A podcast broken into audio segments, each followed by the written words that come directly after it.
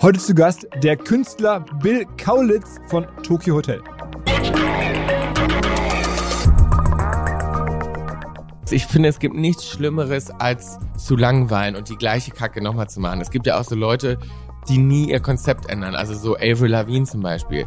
Die macht ja einfach die gleiche Platte immer nochmal, nochmal und nochmal und nochmal, weil sie einfach so ihre Nische hat. Also ich will die jetzt gar nicht so dissen, aber es ist halt so, ne, manche wissen auch, was für sie funktioniert, aber ich finde dann, wenn man mit 40 dann immer noch irgendwie bunte Fingernägel hat und sich irgendwie als das Skater Girl inszeniert, denke ich dann immer so, oh, ist doch irgendwie jetzt auch langweilig und kaufe ich dir auch nicht mehr ab jetzt mittlerweile so. Ähm, und darum finde ich, muss man sich immer bewegen und was Neues reinbringen. Und, und ne, also ich gucke mir immer Fotos an von letzter Woche und denke, jetzt sehe ich schon wieder ganz anders aus. Weil ich finde das wichtig, dass sich irgendwie gegenseitig zu befruchten und dass Sachen in Bewegung bleiben.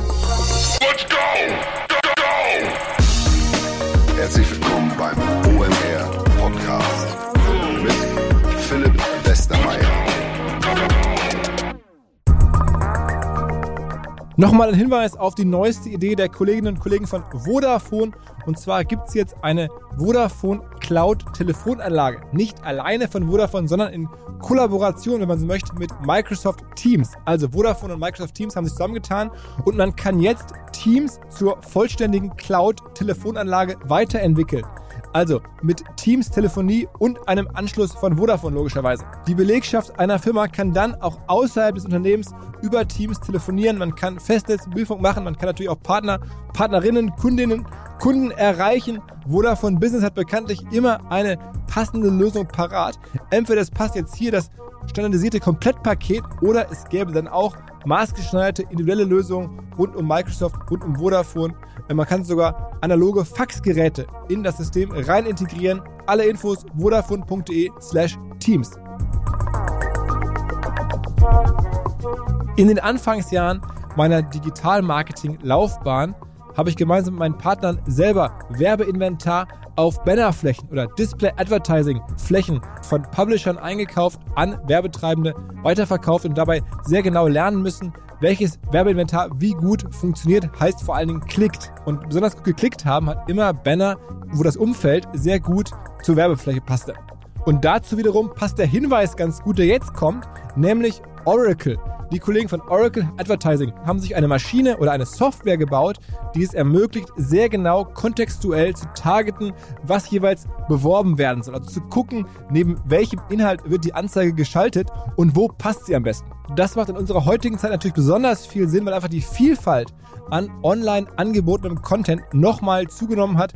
Es gibt eine riesige Vielfalt an Medientypen, eine große Vielfalt an Mediennutzungsverhalten und natürlich verschiedenste Zielgruppen. Marken können damit relevante inhaltliche Trends und Themen zeitnah automatisiert und dynamisch erschließen und zeitgleich Inhalte, die möglicherweise markenschädlich sind, trennscharf vermeiden. Die Oracle-Technologie crawlt und kategorisiert 15 Milliarden Desktop- und Mobile-Websites jeden Monat und macht diese Segmente dann adressierbar. Wie das genau funktioniert und wie auch das Account Management Team von Oracle dabei hilft, das alles findet ihr unter oracle.com slash cx, also cx slash advertising slash contextual minus intelligence. Wow, ganz schön lange Landingpage. Am besten Google nach Oracle Contextual Intelligence.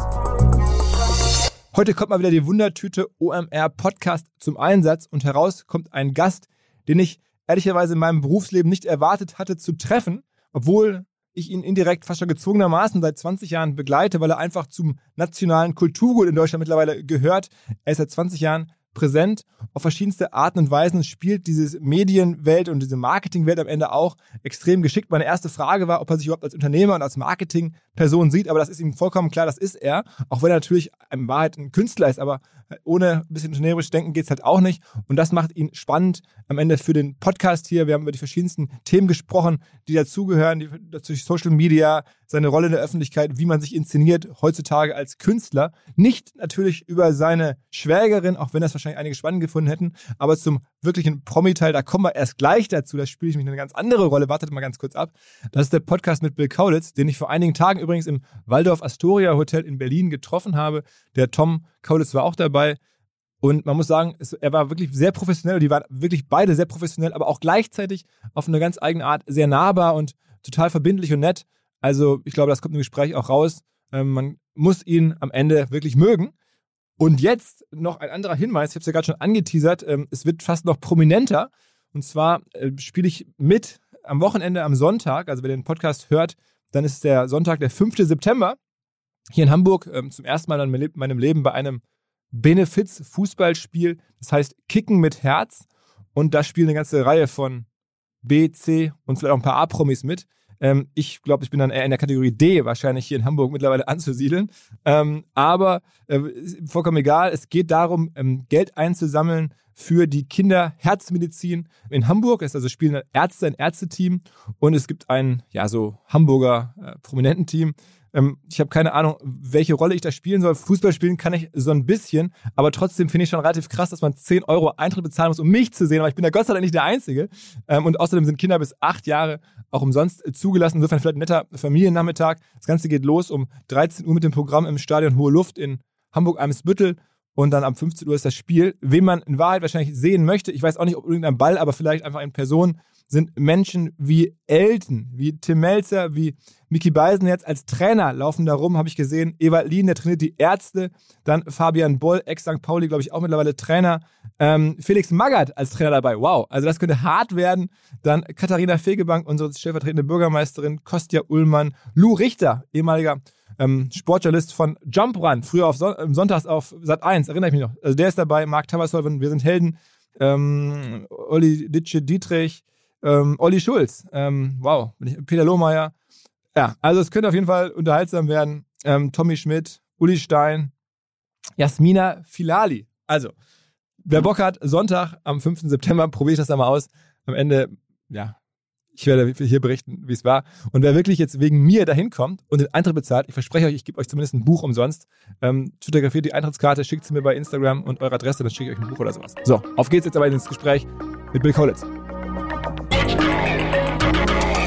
Bill, ich habe dir gerade im Vorgespräch erzählt, dass wir auch so ein bisschen eigentlich aus der Business-Ecke kommen. Ja. Siehst du dich eigentlich entfernt als Business-Person und vor allen Dingen erstmal nochmal herzlich willkommen, Bill Kaulitz. Hi. Ah, vielen Dank, ja, ich freue mich. Ähm, sehe ich mich als Business-Person schon. Ja, würde ich schon sagen. Ja? Auf jeden Fall. Also, ähm, wir haben ja wahnsinnig früh angefangen. Ne? Wir waren ja 15, als unsere erste Platte rauskam.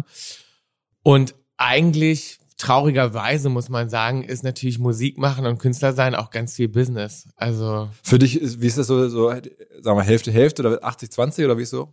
Also ich wünschte mir manchmal, es wäre mehr Musik. Also ich habe oft so Anfälle, wo ich dann denke, ich mache jetzt eine neue Regel. Ich mache nur noch drei Stunden am Tag E-Mails und weil ich wollte nie im Office sitzen, ich wollte nie äh, ne, so klassisch 9 to 5 mich um irgendein Business kümmern und oft nimmt das dann Überhand in meinem Leben und dann merke ich auf einmal, ey, ich habe jetzt wochenlang keinen Song geschrieben. Ich war jetzt wochenlang nicht im Studio. Ich habe jetzt nur Business gemacht und ähm, ich würde sagen, manchmal ist es sogar eher so 90 Prozent Business und Wirklich? Prozent. Ja, total. Also auch gerade wenn das natürlich dann wächst, ne, und man dann auch neue Sachen startet und das sind so Startups und so, dann musst du natürlich deine Energie da reinstecken ohne Ende.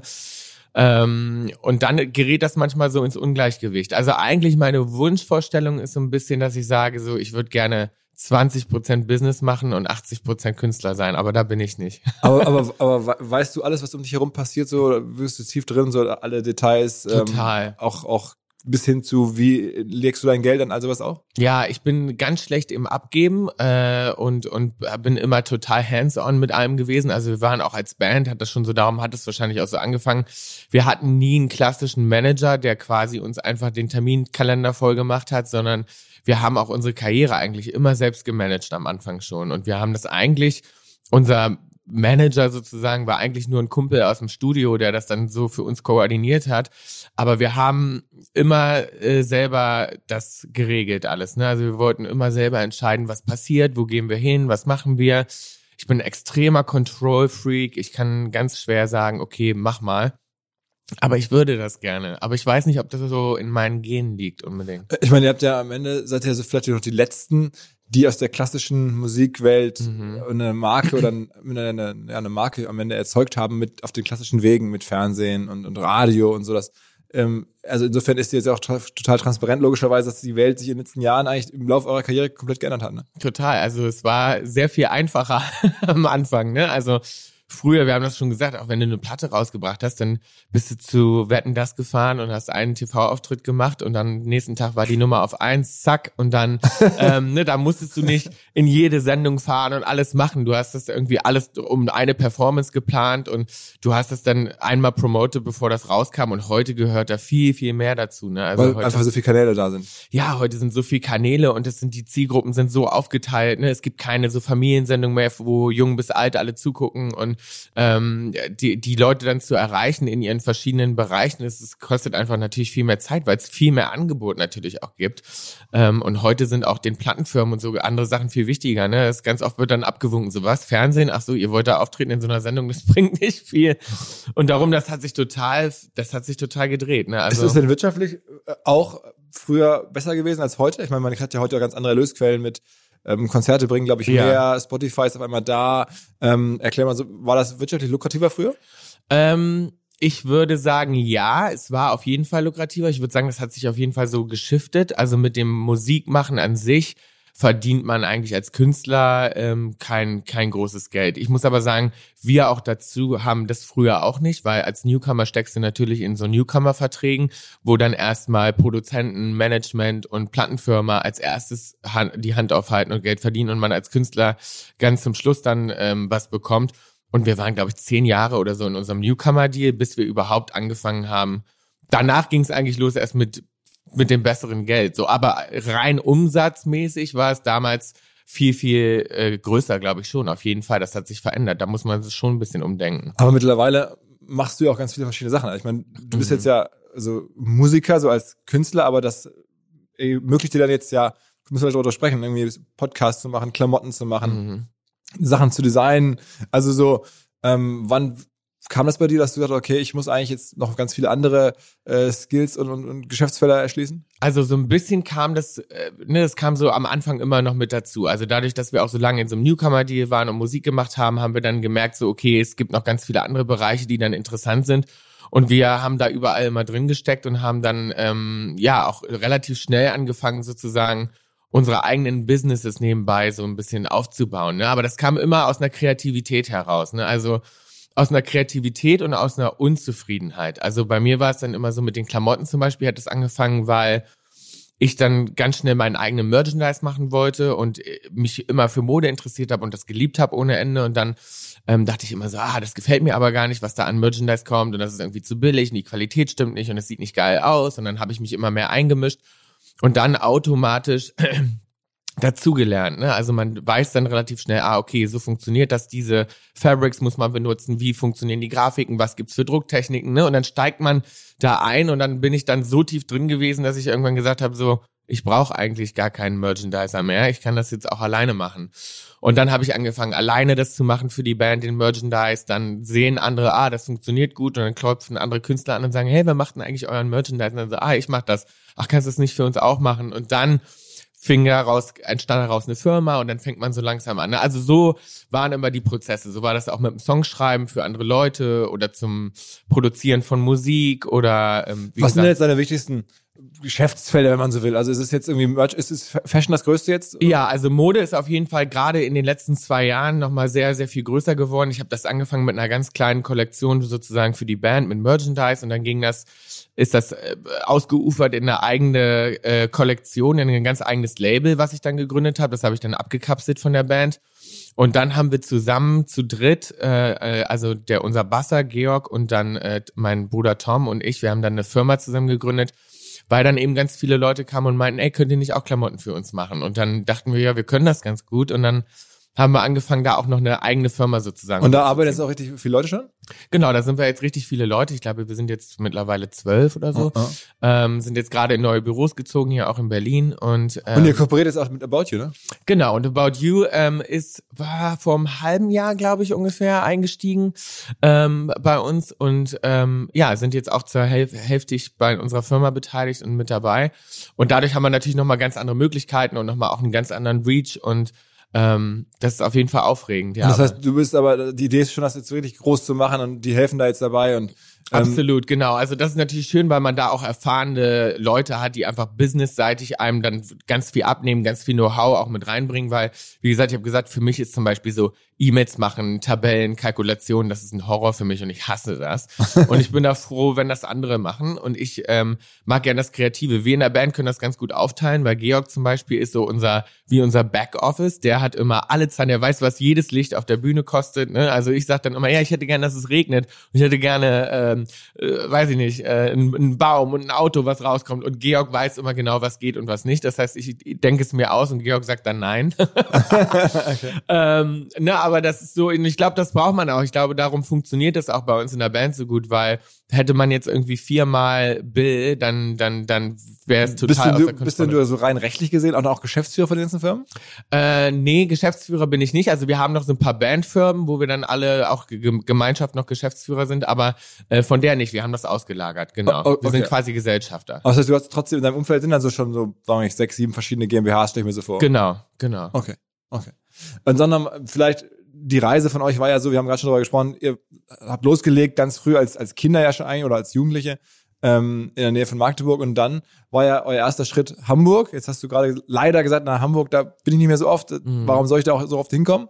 Äh, tut mir natürlich weh, aber ich kann es ja, ein bisschen verstehen. Aber ich finde es schön in Hamburg. Also wenn ich, wenn ich da bin, dann bin ich total gerne da. Also ich finde das schon eine schöne Stadt. Wir sind da damals auch hingezogen, weil ähm, ich es einfach die schönste Stadt in Deutschland fand und dachte so, ach, die. Hamburger, die sind so entspannt, das ist so nett hier. und dann seid ihr von da aus dann irgendwann nach L.A., ne? Genau, dann sind wir mit äh, 20 nach L.A. gezogen. Genau. Und da genau. seid ihr jetzt eigentlich immer noch, ne? Da sind wir immer noch, ja, seit äh, elf, zwölf Jahren jetzt, ja. Und mhm. das war auch so ein bisschen den ganzen Hype hier zu entkommen? Genau, also wir ja, sind dann quasi immer weggerannt. Du warst auch am Anfang so wenig zu Hause. Wir waren ja nur unterwegs und haben erstmal jahrelang durchgearbeitet. Und dann, ich meine, klar, wir waren auch so jung und da hat man, ne, wir kamen aus der Schule, da hast du noch kein Privatleben, da Teenager und dann irgendwie direkt ins, in die Arbeitswelt und Musik und ne, durch, durchgetourt die ganzen Jahre und irgendwann merkst du dann, ah, ich hätte auch gerne mal ein Privatleben und dann fängt das ja erst an, dass man auch, weiß ich nicht, einen Partner hat oder sich auch wünscht, eine Familie zu haben oder so und dann merkt man sozusagen, wenn man da mal nach Hause kommt mit dem Tourbus, so, ach so, ein Privatleben gibt's ja gar nicht so richtig. Und für uns war es dann auch so, da standen halt immer 100 Leute vor der Tür und wir konnten halt nirgendwo hingehen. Und wurden immer verfolgt und Autos hinter uns hergefahren. Da wurde eingebrochen bei uns und wir dachten dann irgendwann, ey, jetzt nochmal umziehen in Deutschland macht auch keinen Sinn. Dann fahren wieder 100 Autos hinterher und jeder weiß sofort, wo wir wohnen.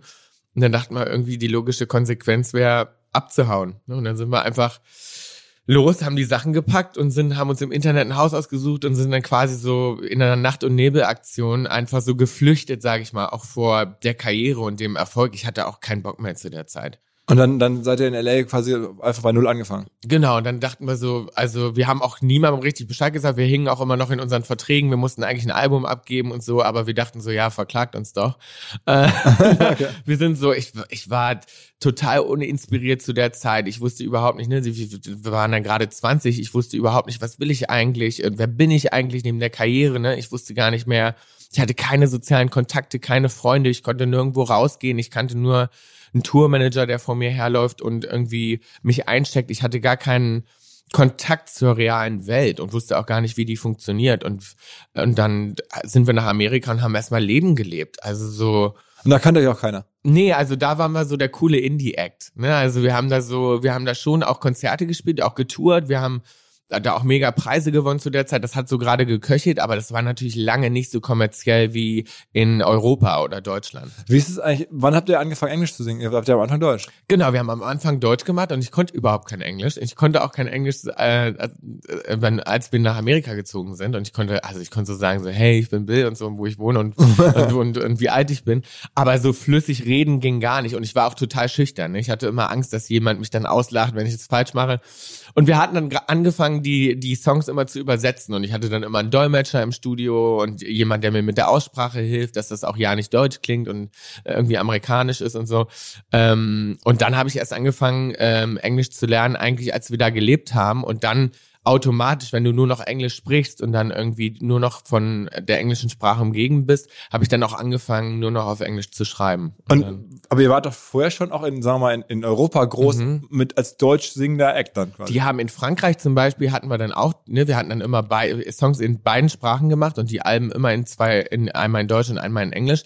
Aber in Europa haben die Leute immer Deutsch gehört. Also in Frankreich zum Beispiel gab es die englischen Platten auch, aber die wollten immer die deutschen Songs hören. Also im Radio und so lief da nur Deutsch. Wie, wie erklärst du das? Ich meine, das ist, es gibt ja so ganz wenige eigentlich ähm, deutsche Acts oder Künstler, Mhm. die es geschafft haben, so international zu funktionieren. Also auf einer ganz anderen Art, jetzt irgendwie Rammstein oder ähm, DJs vielleicht. Ja. Ähm, aber was oder was was führt dazu, dass ein deutscher Künstler auf einmal, ihr seid ja glaube ich auch in, in Osteuropa ähm, Mhm. extrem erfolgreich. Woher kommt das? Ich, ey, das ist so schwer zu beantworten. Also ich glaube, bei uns war es noch ein bisschen oldschool, weil es so diese Fanclubs noch gab. Also ich glaube, ganz viel hatten wir das unseren Fans zu verdanken. Das war so, die haben sich dann so connected. Es gab dann damals so MySpace fing gerade dann so an und dann ähm, gab es irgendwie, glaube ich, so einen Hauch von YouTube und so weiter. Und dann haben sich so Street-Teams gebildet. Dann gab es immer so kleine Kreise von Fans auf einmal in Frankreich, so Schulklassen groß, würde ich sagen. Das sind dann so 30 Leute, die dann irgendwie ähm, uns entdeckt haben irgendwo im Internet. Und dann ähm, trauten sich die Plattenfirmen so erste Trips zu machen und uns mal einzuladen. Und dann war das so ein Schneeballeffekt. Das sind auf einmal wurden aus den 30, die da standen, 60 und auf einmal blieben die anderen auch noch stehen, die vorbeiliefen. Und dann wurde das immer mehr. Aber wir haben schon richtig dann auch Gas gegeben. Ne? Wir waren dann viel da in den Ländern und Promotion gemacht und so weiter. Ähm, da haben die Plattenfirmen auch noch mehr Geld ausgegeben, die Künstler ins Land zu holen. Aber warum genau der Act sozusagen dann aus Deutschland sozusagen gepickt wird und es da dann eine Fanbase gibt, so richtig kann ich das nicht erklären. Ich würde sagen, das hat ganz viel auch mit Glück zu tun und richtiger Moment, richtige Zeit, richtiger Ort, richtiger Song. Aber äh, vielleicht auch mit der Visualität, weil ich meine, neben der Sprache und dem, die, die, die ja gar nicht Mhm. verstehen, ähm, wenn ihr Deutsch singt, ähm, könnt ihr euch ja angucken. Und ich meine, ihr seid ja nun, finde ich, deswegen, man muss es fast beschreiben, ne? du bist jetzt ja immer, wenn man dich sieht oder so, dann sehr auch visuell Ja. äh, wahrnehmbar, sag ich mal, auch jetzt ne, Ja. für die Hörer mit, mit so Leopardenstiefeln, Lederhose, Chair-T-Shirt, das ist Aha. schon irgendwie sehr Ja. besonders. Und das war schon eigentlich immer so. Das, Das war immer so. Also ich glaube, das Visuelle war für, und darum, das war uns eigentlich in Deutschland immer so ein bisschen zum Verhängnis, weil die Deutschen mögen eigentlich sehr gerne so äh, die Jungs von nebenan und so Singer-Songwriter und so und möglichst unauffällig. Und da waren wir, glaube ich, oft auch zu visuell. Also viele haben sich daran ja sehr gerieben auch so. Ähm, und im Ausland war das, glaube ich, dann für die so, ey, die sehen ja aus wie irgendwie Kids aus New York oder so. Und ähm, da war das dann, oder Amerika liebt es natürlich auch den großen Auftritt und so. Und dann sind wir da mit einem Monster Truck angefahren und die fanden das alles mega und cool und so.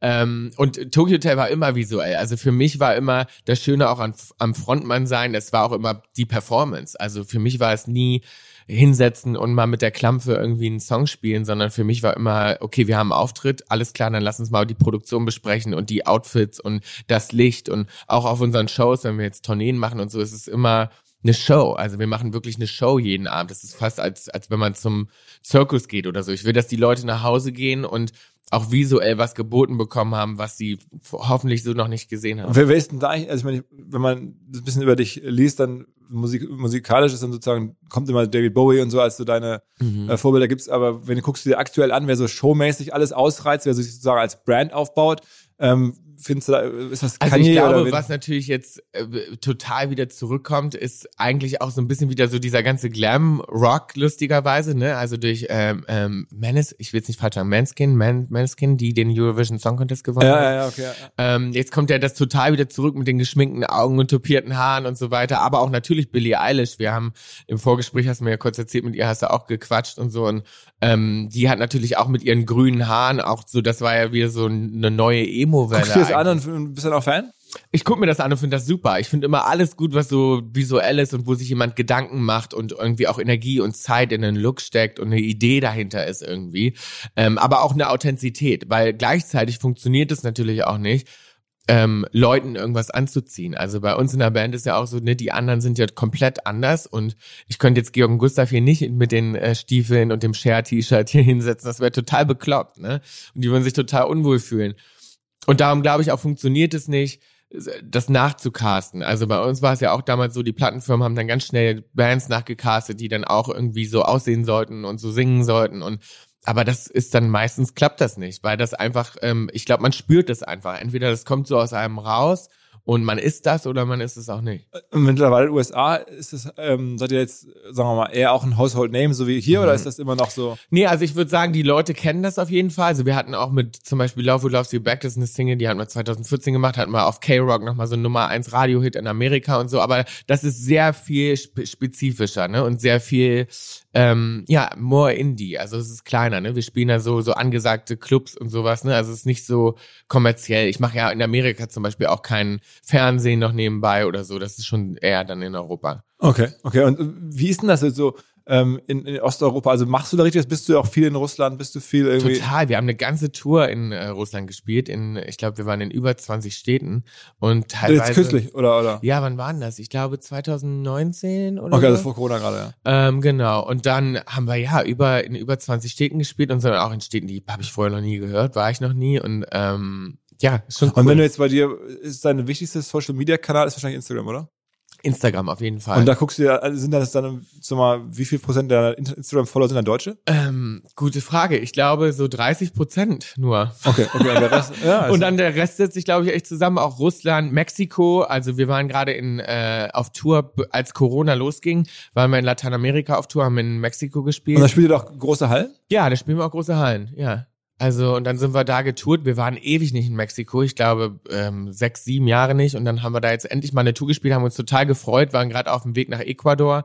Ähm, und dann äh, ging es los mit Corona und alles dazu gemacht. Da mussten wir unsere ganze Crew nach Hause fliegen und dann war alles vorbei. Aber Mexiko zum Beispiel ist auch groß beim, auf unseren Socials, so, ne? Insgesamt YouTube und, und auch Instagram. Krass, also das heißt wirklich, ihr macht weltweit, ähm, habt ihr, habt ihr eine Fanbase, Mhm. ähm, und Zum Glück. Ich, Ja, bin da, ja, ja. ich bin da total dankbar für, weil es natürlich schön ist, auch in andere Länder natürlich zu fahren. Total. Ich meine, klar, Deutschland ist natürlich so der Anfang und das war unser Start und das ist so, ich glaube dann natürlich, wir sind auch alle deutsch und das ist auch, hier ist auch irgendwie unsere Heimat natürlich und zu Hause so. Ähm, und hier hat alles angefangen, das ist der Motor, aber ähm, ja, es ist natürlich mega, auch in andere Ländern zu fliegen. ist ja auch, also mal aus Business-Sicht super, ne? Also, Ja. dass man irgendwie Ja. einfach, äh, eine normale deutsche Künstler kann halt eine Deutschland-Tour machen und dann war's das und Ja. woanders kommt halt keiner. Nee, Offensichtlich voll. und, und bei die, euch ist es ja, die Möglichkeiten sind unendlich. Total. Das Schöne ist wirklich, dass man dann manchmal auch sagen kann, ach okay, ja, äh, wenn dann jemand sagt, ja, aber das geht in Deutschland nicht, dass man dann auch mal sagen kann, ja, okay, dann scheiß drauf. dann ist es eben für die anderen Länder gut, ne? Also ähm, darum, aber wir machen jetzt zum Beispiel, wir haben jetzt äh, ähm, ähm, auch einen deutschen Song und ein deutsches äh, einen Chorus mal gemacht bei einem bei einem Song vergangenen äh, im vergangenen Jahr und dann ist es ja auch, dass zum Beispiel wissen wir dann, das funktioniert dann nur in Deutschland. Das interessiert dann die Leute in Mexiko nicht unbedingt, ne? Es folgt nun ein Hinweis eines alten Freundes von mir und zwar von Freddy Harcourt. Wer uns schon ganz lange hört, der wird sich vielleicht erinnern. Er war schon mal hier im Podcast zu Gast vor vier, fünf Jahren, als er I Make You Sexy Body Change gemacht hat. Damals noch mit dem Deadlift Soest. Sehr erfolgreiches Unternehmen. ging es um Abnehmen. Hat er dann Ströer verkauft. Und dann, seitdem haben wir immer wieder gesprochen, sind immer wieder getroffen auf einen Kaffee. Und er hat mir vor kurzem erzählt, jetzt mache ich was Neues. Und ich fand das extrem authentisch, extrem naheliegend, was er da macht. Und was es genau ist. Und warum er das macht, das erklärt er uns jetzt selber. Auf geht's, Freddy. Cleverly ist die Nachhilfe, wie ich sie mir damals als Schüler gewünscht hätte und äh, wie ich sie für meine Töchter eben nicht gefunden habe. Nämlich eine Kombination aus klassischer Notenverbesserung in allen Fächern und Klassenstufen. Und das kombiniert mit Mentoring durch unsere Pädagogen. Mit dem Ziel, den Lernstress zu Hause zu reduzieren und die Kinder bei Themen wie Legasthenie, Prüfungsangst und Lernen lernen zu unterstützen. Aber auch ihre Stärken zu erkennen und ihnen Dinge beizubringen, die aktuell nicht Teil des Lehrplans in den Schulen sind, aber eigentlich wirklich gut aufs Leben vorbereiten. Und mehr zu Cleverly findet ihr auf cleverly.de und alle Hörer von OMR bekommen mit dem Code OMR 5 Stunden Cleverly im Wert von 150 Euro geschenkt. In diesem Sinne, Servus Philipp, ciao, ciao. Und guckst du dir so ein bisschen an, ich- also ich kenne es ja so aus der, aus der Wirtschaftswelt, wenn man sich so strategisch überlegt, in welche Märkte will ich jetzt noch expandieren? Mhm. Guckt ihr euch dann auch an und sagt, okay, ich müsste eigentlich nochmal nach Asien, ich müsste eigentlich nochmal den chinesischen Markt erobern oder sowas? Ja, so ein bisschen ja, aber auch auch viel mehr dann aus Leidenschaft und Lust. Also es ist dann gar nicht so viel, dass man dann denkt, so ähm, äh, man kalkuliert dann und denkt, oh, was könnte man da an Geld verdienen, sondern ähm, es ist dann auch eher so, also in Japan zum Beispiel sind wir auch aufgetreten und da gab es dann so eine Welle, wo wir auch ganz viel da waren. Und jetzt in den letzten Jahren zum Beispiel waren wir ganz lange nicht mehr da, weil dann die Plattenfirmen die Kohle nicht mehr investieren wollen, dich einzuladen und rüberzuholen und so. Und dann haben wir uns jetzt auch mal überlegt, eigentlich müssten wir dann noch mal touren und dann noch mal hin oder Australien haben wir noch nie gemacht, wollen wir auch gerne mal hin, da gibt's auch so ein paar Fans und die haben uns noch nie gesehen. Und da denkt man dann schon mal drüber nach und denken, ja, eigentlich müssten wir das auch mal irgendwie organisieren. Also, ich meine, am Ende sind ja die Konzerte das, womit ihr euer Geld verdient aktuell. Ja, absolut. Also Konzerte sind so das Wichtigste zum Glück. Also wir haben eben noch so Businesses nebenbei aufgebaut, aber wir hatten auch zum Beispiel eine Ticketing-Firma zusammen. Das Aha. wissen auch viele nicht. Wir haben äh, eine Ticketing-Firma aufgemacht und haben uns auch ganz viele Jahre selber gebucht gevoegd. Und haben quasi auch da die äh, Agenturen rausgekattet und haben quasi das alles selber gemacht. Das heißt, ihr habt selber die Tickets auch verkauft, also die, die Genau, und wir haben auch unsere Touren selber zusammengepackt und äh, haben dann auch für andere Künstler das gemacht. Also wir haben VIP-Ticketing gemacht, also Experiences um die Konzerte gebaut. Das heißt, das geht von Meet and Greets, Backstage, äh, Backstage-Führung, ähm, ähm, Abholung im Auto, beim Hotel, ganze Reisen organisiert. Es gibt ja so Leute, die wollen dann extra einfliegen in ein Land, die wollen dann gerne mit einem coolen Auto abgeholt werden, in einem geilen Hotel schlafen. Und da haben wir so Pakete gebaut, quasi um Touren ringsherum. Das haben wir auch für ganz viele andere Künstler gemacht, auch in, auch in Deutschland. Und das heißt, ihr überlegt euch dann wirklich, wie könnte diese Experience funktionieren Mhm. und was soll die kosten und sowas alles. Genau, und da hat es aber auch angefangen eher mit unseren eigenen Shows. Also wir hatten dann irgendwann ähm, das in Amerika mal angefangen und ähm, ähm, und dann meinten Leute, ja, probiert das doch mal aus. Das war so eine Idee von unseren Konzertveranstaltern da auch, die dann meinten, ja, das ist in Amerika total angesagt und so. Und dann haben wir angefangen, so kleine Pakete zu bauen. Ähm, die waren immer all, innerhalb von Sekunden ausverkauft. Und dann haben wir gedacht, geil, das müsste man doch eigentlich auch in Europa noch mehr machen. Und dann haben wir das hier auch angefangen, auch für uns selber das zu bauen, so Pakete. Und dann ähm, Was kostet ein Ticket, wenn man dann bei euch Backstage mit, mit also ich glaube, die fangen bei 75 Euro an für so Soundcheck-Partys und gehen aber hoch bis zu 2000, 3000 Euro. Also nach oben ist am Ende kein und dann Limit sind die bei euch. Backstage mit Also dabei. Rihanna zum Beispiel hat ein Ticket, das kostet 12.000 Euro. Ne? Also ähm, und dann ist das, das, da darf man sie dann einmal Hallo sagen. da darf man dann Hallo sagen, da darf man, glaube ich, im selben Hotel schlafen, wo sie schläft. Da wirst du dann im Porsche abgeholt und zu der Show gefahren und du hast noch Backstage einen Raum oder kriegst noch ein Hair und Make-up vom gleichen Make-up-Artist. Also da kannst du dir wirklich alles ausdenken. Es geht dann wirklich darum, so Erinnerungen zu schaffen, so dass man denkt, an diesen Tag will ich mich für immer erinnern. Das ist natürlich für so Die-Hard-Fans, die dann denken, ich habe jetzt mein Leben lang gewartet, Rihanna zu sehen und ich will jetzt da ein ganzes Wochenende draus machen. Was glaubst du eigentlich, wie viele Tokyo Hotel Fans gibt's auf der Welt? Oh, keine Ahnung, ey. Hast du nie drüber nachgedacht? Ich noch nie drüber nachgedacht. Ich meine, man weiß es nicht so richtig. Man weiß ja immer so, wie viel Platten man ungefähr verkauft hat und so weiter. Ne? Ähm, aber auch heute ist es natürlich anders, weil dieses Fansein gibt's heute gar nicht mehr so richtig. Ne? Also wir sind noch so ein bisschen oldschool. Wir haben das noch so Die-Hard-Fans. Aber ich finde, heute ist es ganz viel so, gerade durch Streaming, dass Leute Songs gut finden und hören, aber gar nicht wissen, wer den eigentlich singt. Also ganz viele Leute sagen dann, oh, ich liebe diesen Song. Und dann sagst du, ach, von wem ist denn der? Und dann sagen die, ach so, warte mal, muss ich mal gucken. Das heißt, das ist gar nicht mehr so, früher war es so, wenn du Hip-Hop gehört hast, hast du dich so angezogen, du hast das gelebt, du hast die Poster an der Wand gehabt, du hast dich so angezogen, das war der Style und dann kam nichts anderes in Frage. Oder Tokyo Hotel, das war so, Tokyo Hotel-Fan, ich habe das geatmet, gelebt, zu Hause die Tasse gehabt, das Federmäppchen, vor den Konzerten geschlafen und keine andere Band gehört. so Und dieses Fansein, finde ich, das gibt's heute nicht mehr so richtig. Also ich finde, das, ist, das, das verschwimmt immer mehr, weil die Leute auf Festivals von Hip-Hop bis Rock und Elektro alles hören und, und sich das viel mehr vermischt, was auch schön ist. Aber dieses Fansein so, das geht ein bisschen weg. Darum ist es immer auch mehr so ein Gamble, so, hm, hören dann alle deine Fans deine nächste Platte auch? Sind das denn überhaupt Fans oder kommen auch Leute, die nur Songs sich picken und dann sagen, geil, White Lies zum Beispiel gerade fand ich mega. Und den nächsten Song, der interessiert mich dann aber nicht mehr so. Machst du dir ähm, manchmal ein bisschen Gedanken, ob das jetzt noch weitere 20, 30 Jahre anhält? Weil ich meine, du machst es ja schon seit jetzt fast 20 Jahren, nicht ganz, Mhm, aber so. mhm. Ähm, und du hast mal äh, bei Matze im Podcast erzählt, dass du auch schon so ein bisschen irgendwo zukunftsängstlicher Mhm. Typ eigentlich bist, weil ich war ich ganz überrascht. Ähm, und dann denkt man sich als Business, äh, sagen wir mal, denkender Mensch auch, oh, was passiert denn eines Tages, wenn das nicht mehr kommt? Oder ist das für dich kein Gedanke? Ähm, also es ist eher so, dass ich denke, so vielleicht eines Tages ähm, kann man das auch nicht mehr so mit auf der Bühne stehen und touren. Ne? Ich denke dann so, okay, also ich will das noch viele Jahre machen, aber ich weiß, irgendwann gibt es wahrscheinlich auch ein Alter, wo vielleicht habe ich dann auch Kinder, Familie, wo man auch nicht mehr David Monate Bowie lang jetzt bis irgendwie. das stimmt, genau. Das wäre natürlich der Traum. Also so, wenn ich jetzt, wenn du mich jetzt fragst, würde ich sagen, ey, ich will das immer machen und so so lang wie Du möglich. bist jetzt 32, ne? Ich werde 32, Ah. genau, in nächste Woche. Und aber ähm, man weiß das natürlich nie, ne? Oder wer weiß, vielleicht geht das mit der nächsten Pandemie los, dann gibt's vielleicht bald gar keine Konzerte. Also who knows, was passiert so. Ähm, und von daher, aber ich will das immer machen. Ich liebe es, meine Leidenschaft. Ich aber, kann mir nichts auch, anderes vorstellen. aber, aber da kann man sich so vorstellen, das kann dir mittlerweile auch egal sein, weil das hat schon in den letzten Jahren so gut funktioniert, dass du sagst, ich ja, würde es gerne machen wegen der Kunst selber, aber wirtschaftlich ist es eigentlich auch egal. dieser Druck sozusagen ist weg, dass man, ähm, den hat man, glaube ich, so am Anfang der Karriere, vor allem so die ersten Alben, dass man denkt, oh, jetzt, ich muss mich immer noch mal beweisen und hoffentlich funktioniert das.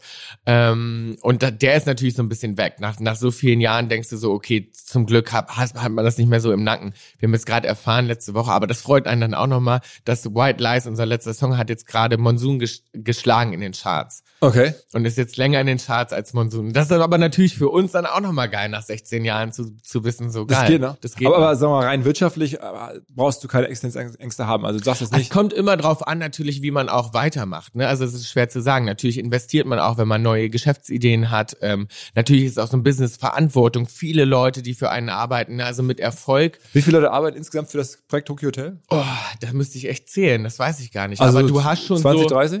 Du hast schon so, ja, so 20, 30 Leute habe ich schon monatlich auf der Payroll. Ja. Das sind dann von, sagen wir Von mal, Business Manager, Anwälte, Steuerberater. ich sehe gerade hinten Styliste. Assistenten, Stylisten, Ah. ja, das schon, das ist schon, äh, schon ein Koloss. Also wenn du dann auf einmal aufhörst und sagst sozusagen, oh, ich mache jetzt mal drei Jahre keine Platte, die Leute wollen ja weiter bezahlt werden. Ne? Also du musst das schon, ich glaube so, das zu organisieren und dieser, dieses Leben, das, das kommt auch immer mit einem riesen Kranz an Verantwortung und so einem Rattenschwanz von Leuten. Sag mal, die, ähm, Um das auch, sorry, um das auch auf dem Pensum zu machen. Ne? Also das ist halt auch das, um, darum meine ich mit, mit sozusagen Erfolg und, und vielen Projekten kommt einfach auch ein, ein Pensum an Leuten, weil man es anders gar nicht schafft. Ne? Also wenn ich zum Beispiel jetzt nicht den ganzen Tag noch jemand dabei hätte, der mir sagt, Bill, da musst du jetzt hin, das musst du jetzt machen und so sieht dein Terminplan aus, dann könnte ich ja gar nicht die Masse an Projekten überhaupt umsetzen. wa- was ist, was ist aktuell für dich das wichtigste Projekt? Ähm, also großer Fokus ist jetzt wieder Musik tatsächlich. Wir haben jetzt äh, nach ähm, Jahren wieder beim Major-Label gesigned, sind jetzt bei Sony. Wir haben ähm, da ganz lange Angst vor gehabt, weil wir waren so lange gebrandmarkt, weil wir in so einem Deal festgesteckt haben mit Universal über viele Jahre mit unseren alten Managern und so. Und da sind wir ganz lange nicht rausgekommen. Und dann waren wir so, dachten wir so, ah, wir wollen das nie wieder und wir wollen jetzt keinen Deal mehr mit einem Major unterschreiben. Aber das ist natürlich jetzt ein ganz anderes Gefühl und wir haben jetzt echt super Partner gefunden. Das heißt, da ist jetzt schon wieder Fokus sehr auf Musik und neue Songs. Wir wollen nächstes Jahr ein Album machen und Also auch spielen dann Tour nächstes Jahr? Tour nächstes Jahr im April Mai. Was genau. so für, für deutsche Hörer, wenn ihr in Deutschland auf Tour geht, dann macht ihr jetzt in was für Hallen aktuell? Also wir spielen in Deutschland hier in Berlin zum Beispiel spielen wir das Huxley ähm, und ähm, oh Gott, jetzt fragst du mich was. In, in Hamburg, wäre das in Hamburg äh, von der Hamburg? In Hamburg spielen wir auch, wir spielen da kleiner. Wir spielen, glaube ich, das Docks in Hamburg. Ah, das ist okay, das, okay, das, das ist ja, ist ja also schon eine kleinere ähm, Halle. Ähm, und dann, ich glaube, wir spielen vier, fünf Shows in Deutschland irgendwie so. Und dann, wir fangen, glaube ich, an in Mailand und dann machen wir London und dann auch Russland ist auch wieder mit dabei. Okay. Da dann auf. da die sind aber auch unterschiedlich groß. Ne? Das kommt immer drauf an. Jetzt gerade ist natürlich auch ein tierischer Stau, weil alle Künstler auf Tour wollen. Das heißt, du musst natürlich gucken, welche Hallen sind überhaupt verfügbar, wo kannst du überhaupt hin, wo kannst du überhaupt rein. Ähm, ja, Und eigentlich Tokyo Hotel am Ende ein riesen auch Glücksfall, dass der, die, dass die Brand auch so interna- international funktioniert. Ne? Also ich meine, das Ja. ist ja, also Total. Also ähm, ich glaube, das war für uns relativ schnell. Also äh, ich glaube, beim zweiten Album schon war eigentlich Deutschland gar nicht unser größter Markt. Ne? Also Frankreich war schnell viel wichtiger für uns als auch, auch Deutschland. Also wir haben hier immer Sachen gemacht, aber wir waren dann auch viele Jahre in Japan unterwegs und in, in Lateinamerika, wo die Deutschen dachten, ach, was machen die eigentlich? ne? Und da waren wir dann, ähm, waren wir dann weg und das ist, also das ist das Schönste, was dir passieren kann als Künstler, klar. Und du scheinst also auch so ein Fable zu haben für ähm, Logos oder Mhm. Namen, wo Städte drin vorkommen. Tokyo Hotel. Und jetzt hast du ja auch eine, deine, deine eigene Fashion-Marke, heißt jetzt irgendwie auch ähm, Magdeburg, Ma- Los Angeles. Magdeburg, Los Angeles, Ja. genau. Ähm, also die Gründe sind ja naheliegend, also Ja. ne, von Geburt zu Lebensort Mhm. sozusagen. Ähm, ist das, das ist jetzt aber nicht das, was du mit About You machst, das ist nochmal was Separates, ne? Doch, also die äh, Magdeburg Los Angeles sozusagen ist gesigned bei unserer Firma ähm, The House Apparel. Und The House Apparel, mit denen machen wir quasi ähm, ganz viele Projekte. Also für Creator und für auch andere Künstler. Wir machen von Merchandise, also klassischen Merchandise für andere Bands und Solokünstler. Ähm, und aber auch für Creator machen wir ähm, ne, YouTuber, Leute auf Instagram kreieren wir Fashionlinien und eigene Brands sozusagen, weil ähm, auch da natürlich das Umdenken so ein bisschen anfängt. Die machen ja vor allem Werbung auch für andere Brands, aber dann will man sich natürlich auch irgendwann was eigenes aufbauen, ähm, was man im besten Fall viele, viele Jahre hat und das machen wir dann so ein bisschen und denken uns dann, entwickeln dann ähm, Mode und Mode. Also eigentlich wirst du vielleicht, es gibt ja diesen legendären äh, Film mit dir und Wolfgang Job, Mhm. ähm, wirst du am Ende auch noch selber eher Designer als alles andere, dass du jetzt Ja, so diese das- Richtung immer mehr gehst, auch wenn man dich so sieht, du bist jetzt ja einfach irgendwo auch, ja, haben wir gerade schon gesprochen, designmäßig unterwegs. Also ich glaube, dass, ja, und das muss einem total auch halt Spaß machen. Und das ist genau wie Musik sozusagen, Mode.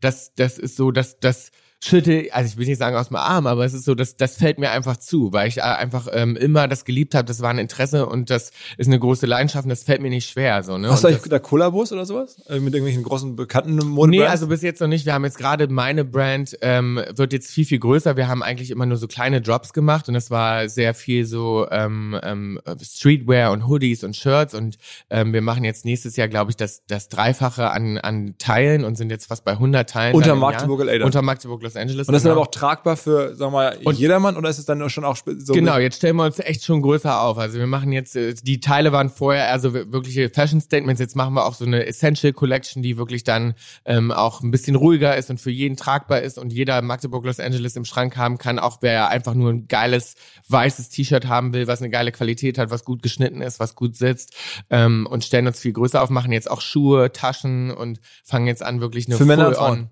Unisex, ist alles Ah, Unisex. okay. Mhm. Und seit oder demnächst, irgendwie, wenn der Podcast kommt, läuft es wahrscheinlich dann gerade schon jetzt auch einen eigenen Podcast. Eigenen Podcast, genau. Kaulitz Hills Senf aus Hollywood Ja. ähm, heißt der. Und wir machen äh, bei Tom und ich zusammen und wir haben gedacht, reden können wir gut. Eigentlich haben uns andere Leute drauf gebracht. Ne? Die haben gesagt, ey, es Spotify haben wir euch jetzt schon mal überredet. Genau, Spotify haben uns überredet, aber es haben uns äh, Freunde drauf gebracht und meinen, ihr müsst einen Podcast machen unbedingt, weil wenn ihr euch im Studio trefft und Tom und ich wohnen zum ersten Mal seit 29, also wir haben 29 Jahre zusammen gewohnt und jetzt natürlich nicht mehr, weil Tom ist jetzt verheiratet, er ist ausgezogen, er wohnt in der Nähe, aber wir wohnen nicht mehr zusammen und deswegen, wenn wir uns jetzt treffen, ist so, ne, wir müssen uns sofort austauschen, weil wir sind ja aufgewachsen, nonstop und den ganzen Tag miteinander zu quatschen. Und jetzt haben wir natürlich immer ganz viel aufzuholen, wenn wir uns sehen.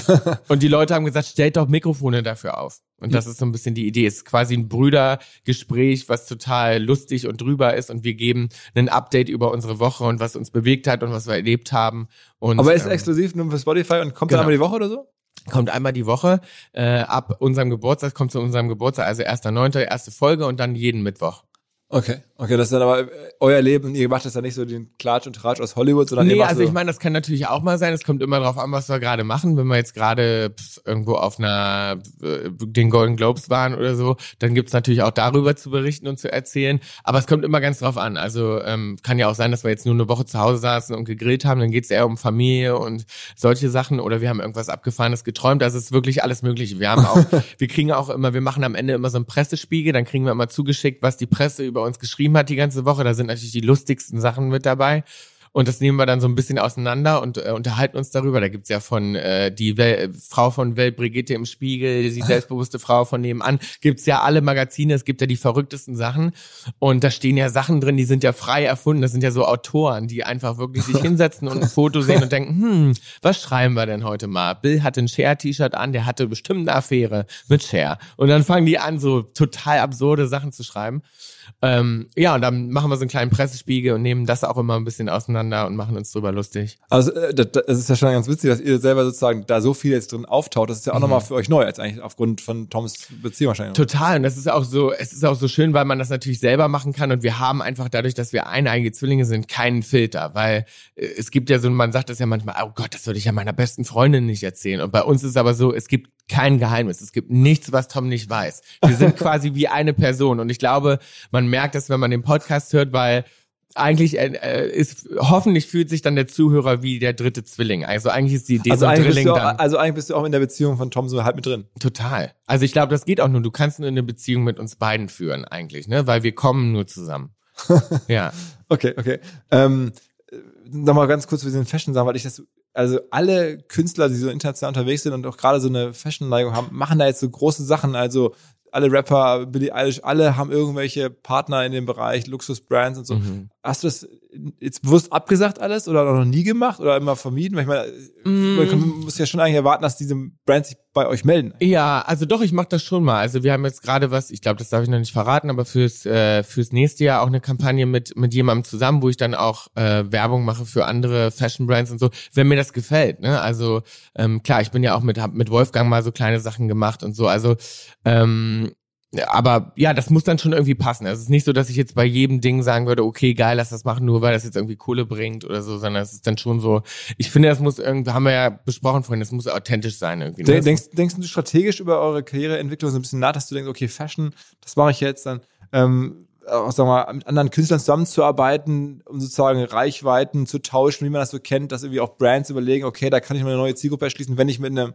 anderen Künstler gemeinsam, was ist ja im Hip-Hop-Bereich überall so, oder dass man ja. ständig versucht, irgendwie mhm. mit anderen Leuten gemeinsam aufzutreten, um halt immer mehr so sich gegenseitig zu helfen. Und ich finde das ganz schön eigentlich, weil in Deutschland war das ganz lange so, fand ich, dass gerade auch so Genres sich nicht vermischt haben, ne? Oder früher war es zum Beispiel so, dass Hip-Hopper immer gesagt haben, oh nee, mit Tokyo Town auf keinen Fall. Und dann war es immer cool, uns zu dissen, aber bloß nicht zusammen zu machen.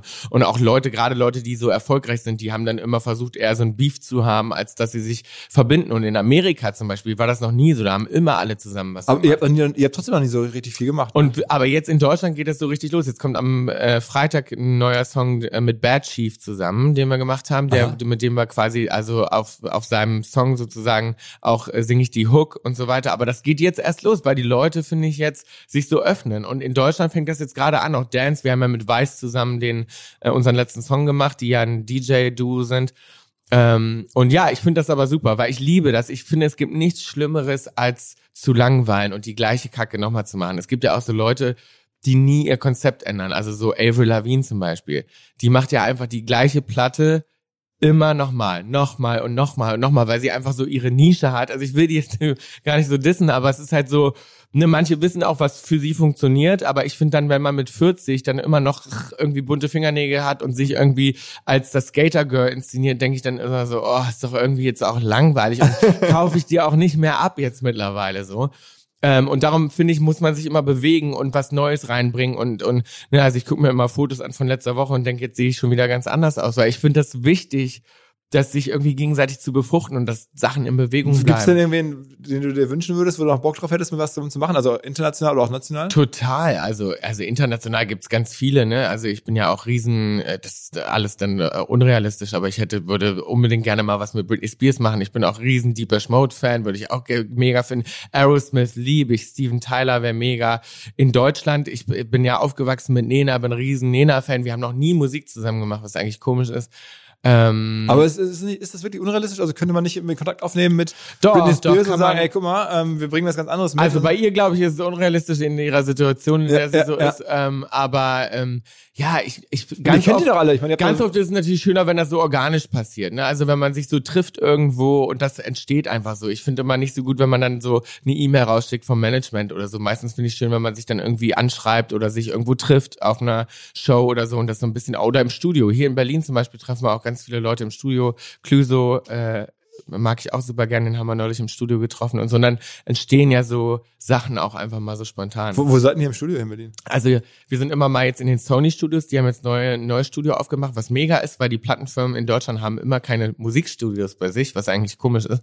Und Sony hat äh, jetzt ein neues Studio aufgemacht, was, was Und da kommen dann auch alle Sony-Artists, hängen da so Und da kommen dann alle Sony-Artists immer mal vorbei. Bad Chief ist jetzt zum Beispiel auch das, auch da in den Sony-Studios so ein bisschen passiert und auch das, das war so ich kannte ihn ehrlich gesagt gar nicht vorher und seine Sachen und wir haben uns dann im Studio getroffen und dann saßen wir zusammen im Raum und er hat uns ein paar Sachen vorgespielt und ich habe dann einfach mal auf seinen Track gesungen und habe hab irgendeine Line rausgehauen und dann meinte er, oh, ich würde das so gerne als Single rausbringen und wir so, ja, okay, dann machen wir das. ne, also das sind so Sachen, die entstehen dann einfach so und das finde ich viel schöner. Das ist dann irgendwie so organisch. Ich hoffe, dass man in Zukunft eine weitere Firma, neben Vodafone wahrscheinlich, mit diesem Podcast verbindet. Und das sollte und könnte Lichtblick sein. Ich habe in den letzten Wochen schon häufig von Lichtblick erzählt, den Pionieren im Bereich Ökostrom aus Deutschland seit 20 Jahren, wissen die, was auf zukommt, was man vielleicht tun muss, kümmern sich um Ökostrom. Wir alle können Ökostrom über Lichtblick ganz einfach beziehen. Ich sage gleich noch den Link dazu.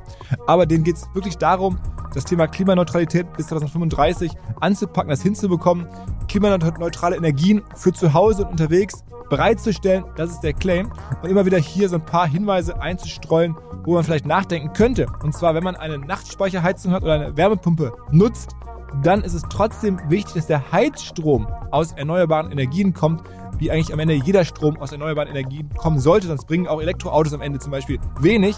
Deswegen holt euch erneuerbare Energien, holt euch Ökostrom, nutzt Lichtblick, alle Infos lichtblick.de slash Heizstrom. Und ganz wichtig, mit dem Code Rockstars50 bekommt man bis Ende des Jahres einen extra Bonus von 50 Euro.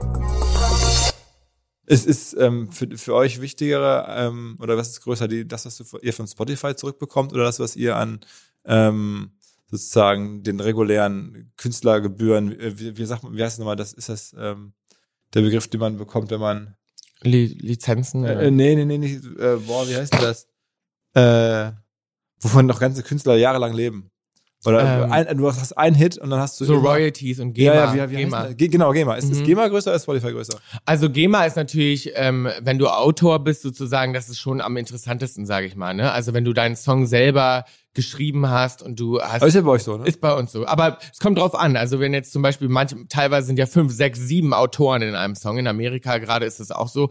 Äh, Und da kommt es auch viel drauf an, in welchen Deals du bist. Jetzt gebe ich totale Insider raus, aber es gibt zum Beispiel ähm, Deals, die man mit Managements hat, die zum Beispiel sagen, wir nehmen auch immer 20 Prozent von deinem Autorenanteil dafür, dass wir dich managen. Das heißt, obwohl die nie im Studio waren, musst du immer 20 Prozent abgeben. Oder große Künstler kommen ins Studio und sagen, okay, wenn, weiß ich nicht, Britney heute ins Studio kommt, die schreibt zwar nicht, aber sie möchte 20% Autorenanteil, um überhaupt mit euch ins Studio zu gehen. Ähm, ne, da gibt's also auch Deals, die gemacht werden. Äh, Das, das verrät nie jemand, aber so ist das. Ähm, und ähm, Oder man schreibt halt auch wirklich selber. Und wir haben natürlich schon ganz früh angefangen, auch selber zu schreiben. Ähm, aber ich habe auch, wir haben auch Songs schon von anderen Schreibern genommen, wo ich, wo ich das höre und denke, ey, das ist ein Mega-Song, ich will den haben. Und dann krallen wir uns den und den habe ich dann nicht geschrieben. Das kommt auch vor. Ähm, Aber- also aber nicht jeder Song hast du den gleichen Anteil oder, oder immer alles selber geschrieben. Aber am Ende ist GEMA für euch jetzt. Aber das ist super spannend, klar. Ja, wenn du einen großen Hit hast und du hast ihn selber geschrieben, das ist das Beste. Aber ja, wollte ich sagen, also beim Monsun äh, kann man davon das ganze, ganze ja, Monsun, Leben da, da kommt schon immer dann ein schöner Check nochmal rein. Ja, ist das, ist doch ganz geil dann, ja. Total, nein. Also wenn du einen Song hast, darum fragen ja auch viele immer so, ey, ist, denn, ne, ist das denn so, wenn man so einen großen Song hat, ist das dann irgendwie auch ein Fluch? Und na klar, es ist so ein bisschen Fluch und Segen, aber ähm, klar, es ist auch super, wenn du diesen einen Song hast, der noch so vielen Jahren immer noch gespielt und gehört wird, da kann man schon dann auch gut Wie, wie ist das eigentlich, wenn du jetzt hier in Berlin unterwegs bist? Also wir sind jetzt hier im sehr schönen Hotel, äh, Mhm. so wie man sich das vielleicht so vorstellt. Aber wenn du jetzt hier so normal rumläufst, ist das dann immer noch so wie früher, dass sofort Leute kommen?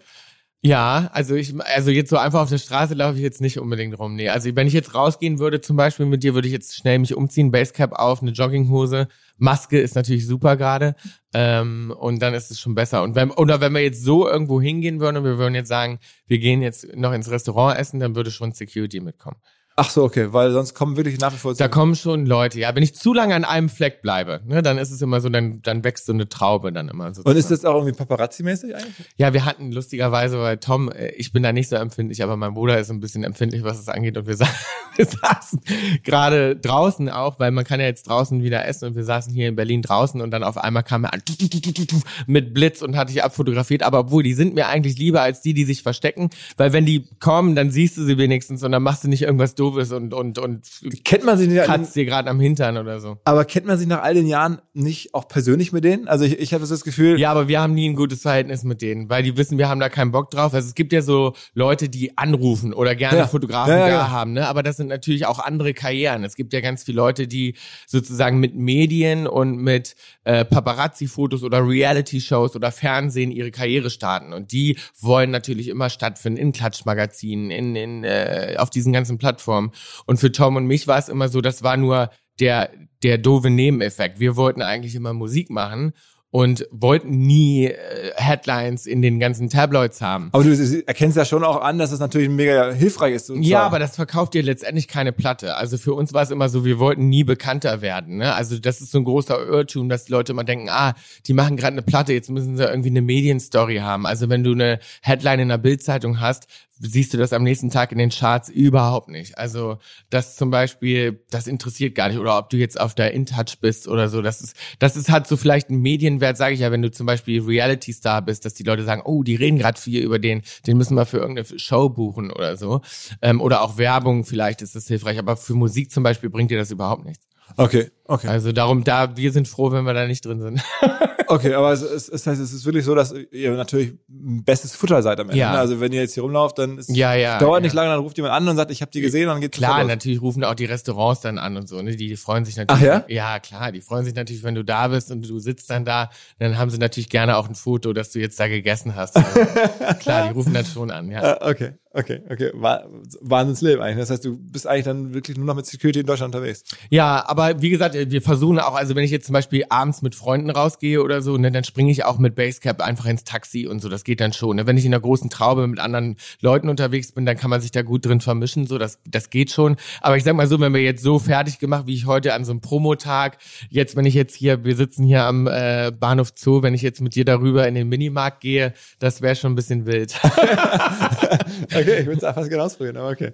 Okay, ja, alles klar. Also ich glaube, ich, glaub, ich habe das ähm, gut verstanden, was ihr so macht und finde das, äh, also am Ende bin ich ja schon stolz, dass aus, aus, dass aus Deutschland jemand kommt, der so eine Karriere baut, weil es, es gibt Ja. halt nicht so viele. Wen, wen gibt's nur noch? Also hab ich jemanden Also vergessen? ich glaube so, also in Amerika, wie man natürlich immer 99 Red Balloons kennen alle, Nena. genau, ist- genau. Aber das ist ja auch irgendwie, das ist Ding. ja schon wieder jetzt. Total, ist Genau. auch dieser eine Song, der lange her ist, Genau. aber das kennen einfach auch alle. Rammstein spielt riesengroß Genau. in Amerika. Genau, dann sagen wir immer alle irgendwie DJ Bobo, Dr. Alban und keine Ahnung, irgendwie solche Ja, alten Sachen. irgendwie Also ich glaube, ich glaube, ähm, ähm, aber auf der großen Ebene, wie jetzt ihr oder Rammstein, ja, ist das ist schon oder? Wenig, sind schon wenige, ja. Also es ist ja schon, also du bist ja auch schon ein bisschen Repräsentant unseres Landes. Ja, also äh, das ist lustig, ja, also wenn man das so sehen will, ja, also klar. Der, der, der, der deutsche Botschafter in LA. Ja, also viele haben lustigerweise, da haben sich früher immer alle so drüber gefreut und uns war das ganz früh gar nicht so bewusst, dass die immer alle meinen, ja, die fangen jetzt an Deutsch zu lernen und so weiter, ne? Und das war halt so ganz viele von den Fans, die ja jetzt auch in unserem Alter sind, in ihren 30ern und so, die können dann halt alle noch Deutsch, weil sie meinten, ja, ich habe dann damals angefangen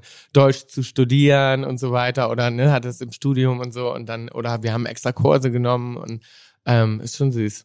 Mhm. Ah, also ich ähm, drücke dir die Daumen, Danke. dass ihr das äh, irgendwie wirklich eine Karriere hinbaut. So ist Danke. Udo Lindenberg für dich irgendwie ein Vorbild, dass der das irgendwie 50 Jahre lang geschafft hat? Den liebe ich total, Udo Lindenberg, ja, finde ich toll. Aber das ist ja wirklich die Kunst. So Ja. eine Marke so lange. Absolut. Absolut, ja. Also Udo ist, äh, es gibt ja Musicals, ne? Auch und so. Absolut, also, aber ist das so ein, so ein Ziel, das ihr auch noch habt? Also so ein Musical zu haben? also total gerne. Ich habe ja gerade meine Autobiografie geschrieben Anfang des Jahres und mal gucken. Vielleicht ist ja Ach was stimmt, du geplant. sagst ja, weißt du, ich, ich, du hast, ich habe ich hab selber gerade, ich äh, sag's mir ganz unterschwellig, auch ein Buch veröffentlicht. ja. Ähm, Im selben Verlag. äh, Im, im Ah, okay. Hast du gerade Verlag. Jetzt kommt, kommt es, also wenn der Podcast ist, wahrscheinlich ist es ein paar Tage alt. Okay. Ähm, was, was, wie viel hast du verkauft, weißt du? Ich habe keine Ahnung. Also es kommt jetzt, ist jetzt ein halbes Jahr raus. Ich kriege jetzt die erste Abrechnung. Äh, Okay. mal gucken. Aber es war sehr gut gelaufen. Und hast du war- alles selber geschrieben? Ich habe alles selber geschrieben. Wirklich? Ich hatte vier Monate Zeit. Ich das genau da auch dachte ich so, es gibt keinen, der diesen Ton trifft. Also wenn du es mal liest, das ist ein, es ist sehr ähm, direkt und ich dachte so, ich wollte auch ein Buch schreiben, was irgendwie authentisch ist und was ich nicht nur eine Geschichte, die ich nacherzähle ähm, und habe mich wirklich vier Monate hingesetzt und habe das gemacht, weil die Tour war abgesagt und ich hatte dann die Zeit, ich konnte zu Hause sitzen und ich schreibe ja schon immer gerne. Ich schreibe Songtexte und so, ich habe immer gern geschrieben und dachte, dann wenn ich das Lektor einmal dann sauber gemacht, sozusagen. Genau, das Lektorat war eigentlich das Schlimmste, muss ich sagen, weil ähm, das, da gehen die ja wirklich nochmal so rein und das schmerzt natürlich. Also ich weiß nicht, wie es dir ging, aber wenn dann so Sachen gestrichen werden oder rausfliegen sollen, das ist dann jedes Mal, als ob dir jemand ein Messer so ins Herz sticht. Und ich habe dann echt viel gekämpft um so Passagen und Szenen, die ich so geliebt habe, die dann am Ende rausfliegen sollten. Und mir war es nicht, es ging nicht um mich, Mhm. sondern mehr so um dieses Digitalbusiness. Insofern war das ein bisschen. Ah, okay, okay. Also ja. das, nee, bei mir ist natürlich das eigene Leben und wenn du das dann aufschreibst klar, so und dann geht da jemand so rüber mit einem Rotstift und streicht dir so Sachen an und raus und so, dann ist natürlich so, dass du da sitzt und dann das Herz blutet. Da habe ich, glaube ich, weiß nicht, wie viel Stunden, Nächte lang äh, in, in Telefon. aber, äh, aber ein Buch ist auch kein Business am Ende mehr, ne? Das macht man mehr, weil man Bock hat, ein Buch zu machen, oder? Also man, wenn man Bock hat, ein Buch zu machen, obwohl das hat sich schon gelohnt. auch. Ja? Scheiße.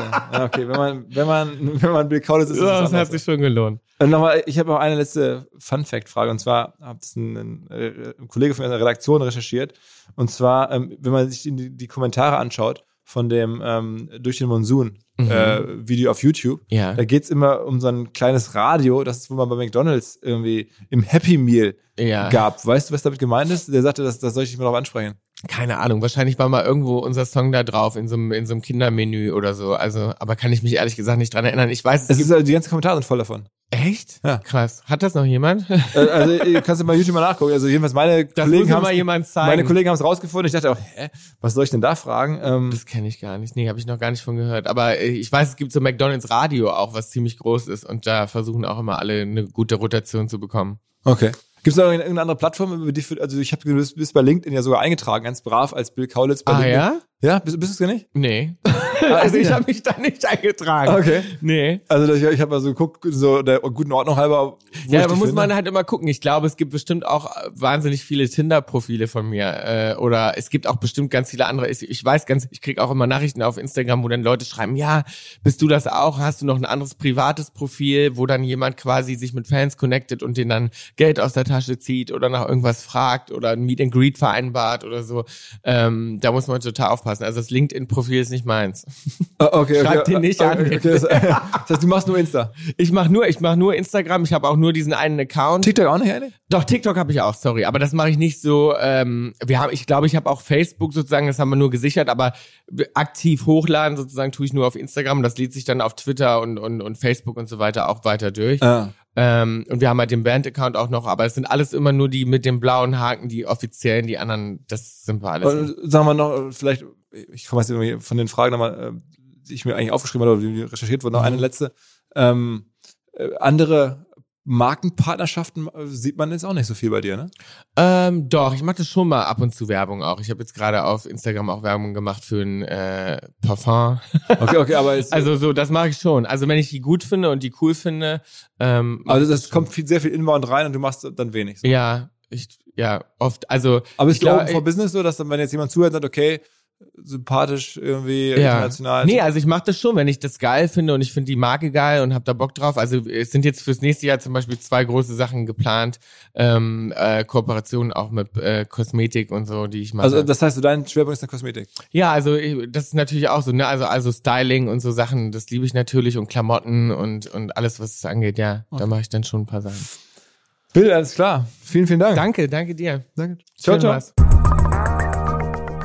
Bevor alles vorbei ist, mal wieder der Hinweis auf unsere Freunde und Freundinnen an der Hamburg Media School. Dort gibt's den Urquell von allem OMR. Wahnsinn, das Online-Marketing-Camp. So hat mal alles angefangen vor zehn Jahren, wo man 30 Leuten oder 25, je nachdem, in dreieinhalb Tagen am Stück Online-Marketing die Basics erklärt. Früher habe ich das selber wirklich dreieinhalb Tage lang gemacht. Mittlerweile machen das wirklich Profis, die ganz tief in den jeweiligen Themen drinstecken, um die es da geht. Also von Search bis Social Media, E-Mail-Marketing, Analytics, alles, was dazugehört. Kein Mensch kann mir alles kennen, wie ich das damals vor zehn Jahren ähm, von mir selber in einem Anflug von Größenwahn vielleicht noch angenommen hätte. Jedenfalls am 8. oder vom 8. bis zum 11. September das Online-Marketing-Camp an der Hamburg Media School. Mehr Informationen hamburgmediaschool.com slash Weiterbildung. Und der Gutscheincode hierfür lautet Hashtag OMR10. Einfach bei der Bewerbung aufs Fax oder auf, beim Telefonanruf dazu sagen oder auf die E-Mail reinschreiben. Vollkommen egal, es gibt da kein, kein, kein Gutscheinfenster oder kein, kein, kein Feld. Einfach dazu den Kollegen kommunizieren, dass ihr es hier gehört habt. Hashtag OMR10 und das Ganze wird dann 10% günstiger.